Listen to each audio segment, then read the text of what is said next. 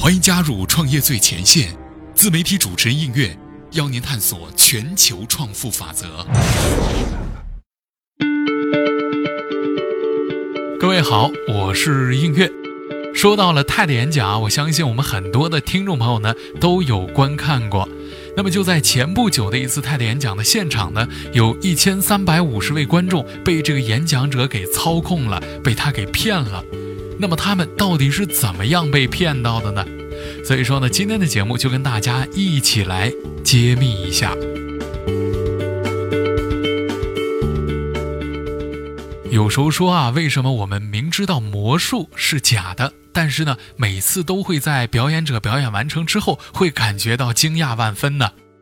其实啊，从心理学的层面来讲呢，这种惊喜感来源于理性与感性错位产生的落差，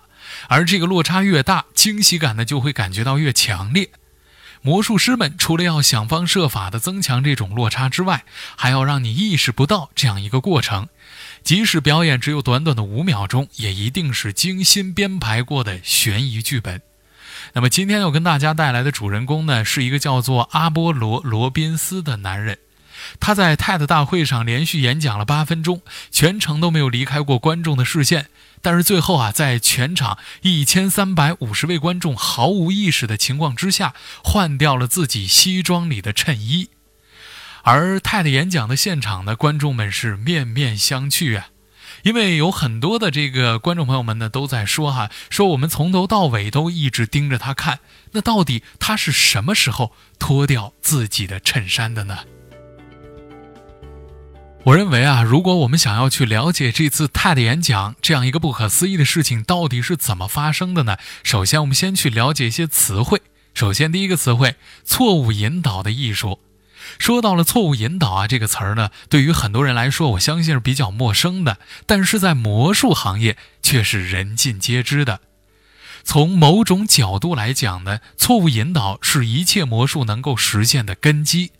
这项理论核心的在于将你的注意力引导至错误的地方。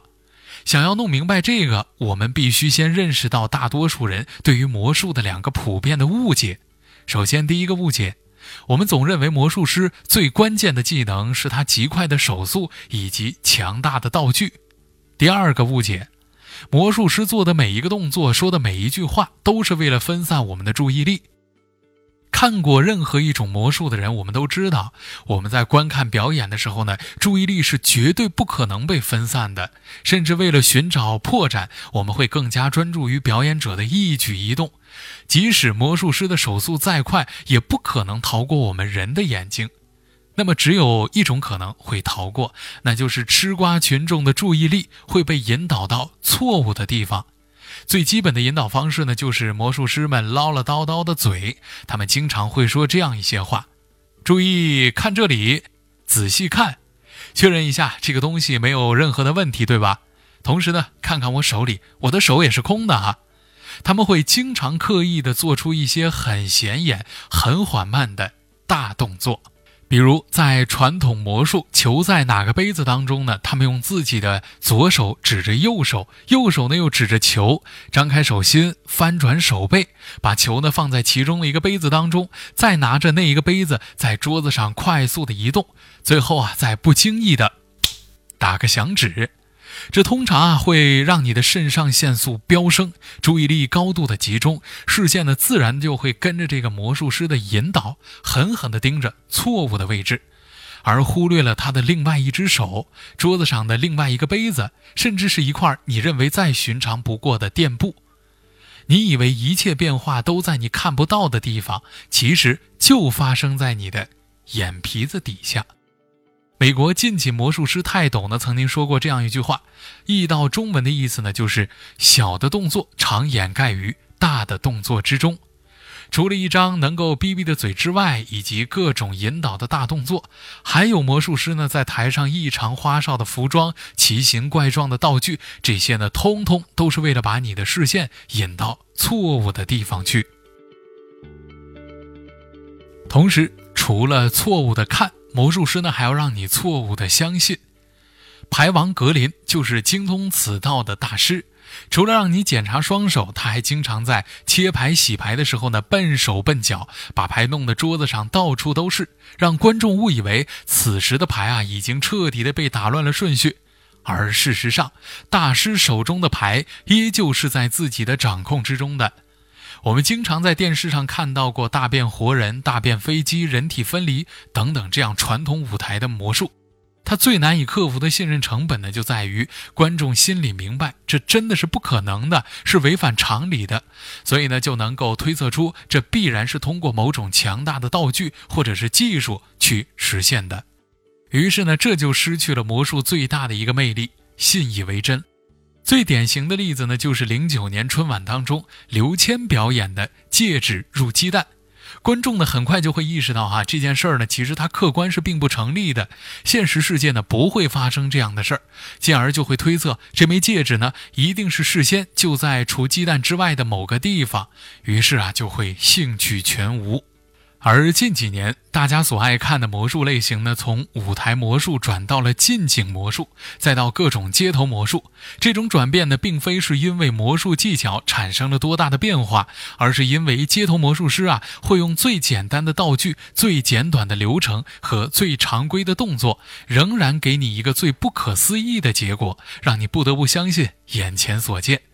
其实我们只是错误地相信了这种形式不可能作弊。仅此而已。错误引导呢，并非是魔术师的专属技能，它的底层逻辑是心理学及脑科学的范畴，也就是说，利用大脑处理信息的方式去达到目的。人类获取外界信息的窗口呢是五感，这个五呢是一二三四五的五，感是感觉的感，也就是我们的啊五种感知能力。而五感呢，正在专注的对象就是我们的注意力，但遗憾的是，普通人的大脑处理信息的速度啊并不快，五感呢很少能够同时专注在多件不同的事情上，所以啊，我们的注意力呢就自然存在着一些优越级，比如，首先我们会注意动的物体和发出声音的物体。这个呢就很好解释了，只要是触发了不止一个感官进入工作的东西呢，就更容易被我们注意到、捕捉到。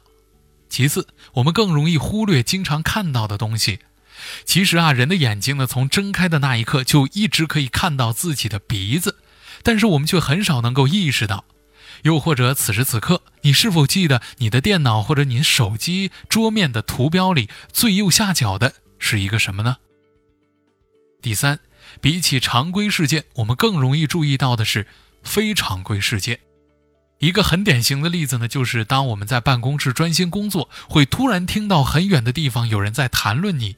根本原因呢，不是他们说话太大声了，而是被人议论这件事儿。在办公室这个场景当中呢，是极其敏感的事情，大脑会一直在潜意识当中对此类信息保持高度紧张。除此之外呢，我们的注意力啊还会受到引导人的行为影响。比如说，我们正在跟一个人交谈，我们会看他正在看的方向，以及他的脸、他的身子所面对的方向。而当他在看你的时候，你也会看他。说到了注意力会被控制这件事儿呢，既然是大脑的底层逻辑，那当然就没有办法去违背了。但是我们可以做到的是呢，时刻看清自己此时此刻所处的位置，甚至转换角色，反客为主。当我们处于引导者的时候呢，就要善于掌控对方的注意力。比如说演讲或面试当中呢，时刻关注听讲人的反馈，眼神是否从看着你变成四处游离，肢体是否出现一些细微的小动作，如果有，则说明你已经丧失了对方的注意力，应该及时调整内容或想办法拉回对方的注意力。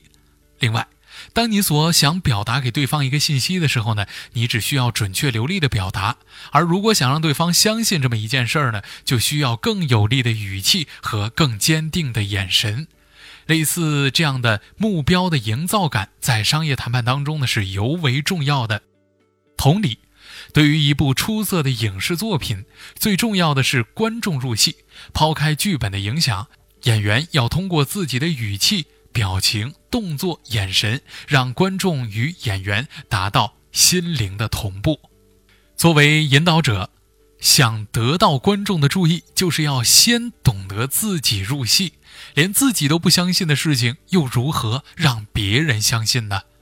就像一个出色的魔术师，通常在变戏法完成之后呢，都会和观众一样哈，发出惊叹的表情，而不是表现出啊我动了手脚了，这是理所当然的这个结果。当我们被迫处于被引导者的时候呢，我们要学会规避潜在的风险。比如说，商场打折的商标，最醒目的一定是折扣价，而不是保质期。一款酸奶的包装，最明显的一定是有益菌的这个数量，而不是热量的高低。在年初的时候呢，不知道大家记不记得哈？支付宝呢有一次线上的活动，用户参与活动的时候呢，都会在毫不知情的情况之下同意了支付宝获取用户信息的协议。仅仅是一个图标或者说按钮的错误引导呢，就可以神不知鬼不觉地操控你的行为。一样是利用错误引导，很多电脑软件在卸载前呢，都会向你无数次的确认是否卸载，目的呢就是为了引导你在最终卸载之前改变主意。那么，类似于这样的引导性按钮呢，可以说数不胜数。你看到的是一个极其醒目的同意某某某条款的按钮，而在极不起眼的角落里，也一定会有一个跳过或者说不同意的按钮。同理，在谈判中，若想不被对方掌控，有一句很经典的话呢，可以概括：不要听对方到底在说什么，而要听他没有说什么。这就是错误引导的艺术。那么这期节目的主人公。阿波罗·罗宾斯为了验证这样一种大脑行为呢，在亲朋好友的身上啊做了有将近二十年的小偷小摸的实验。也许这种推敲的方式啊有待商榷，但是亦正亦邪的东西总会让人过分的着迷，也通常容易啊被我们忽略其中的力量。而注意力的强大之处就在于，它直接决定了一个人的现实世界。那么我们再说回这一次泰的演讲，罗宾斯在演讲最后问观众们一句话，说：“如果你可以控制一个人的注意力，你会用它做什么呢？”好了，以上呢就是今天创业最前线的全部节目，感谢您的收听，我是映月，我们下期节目再会。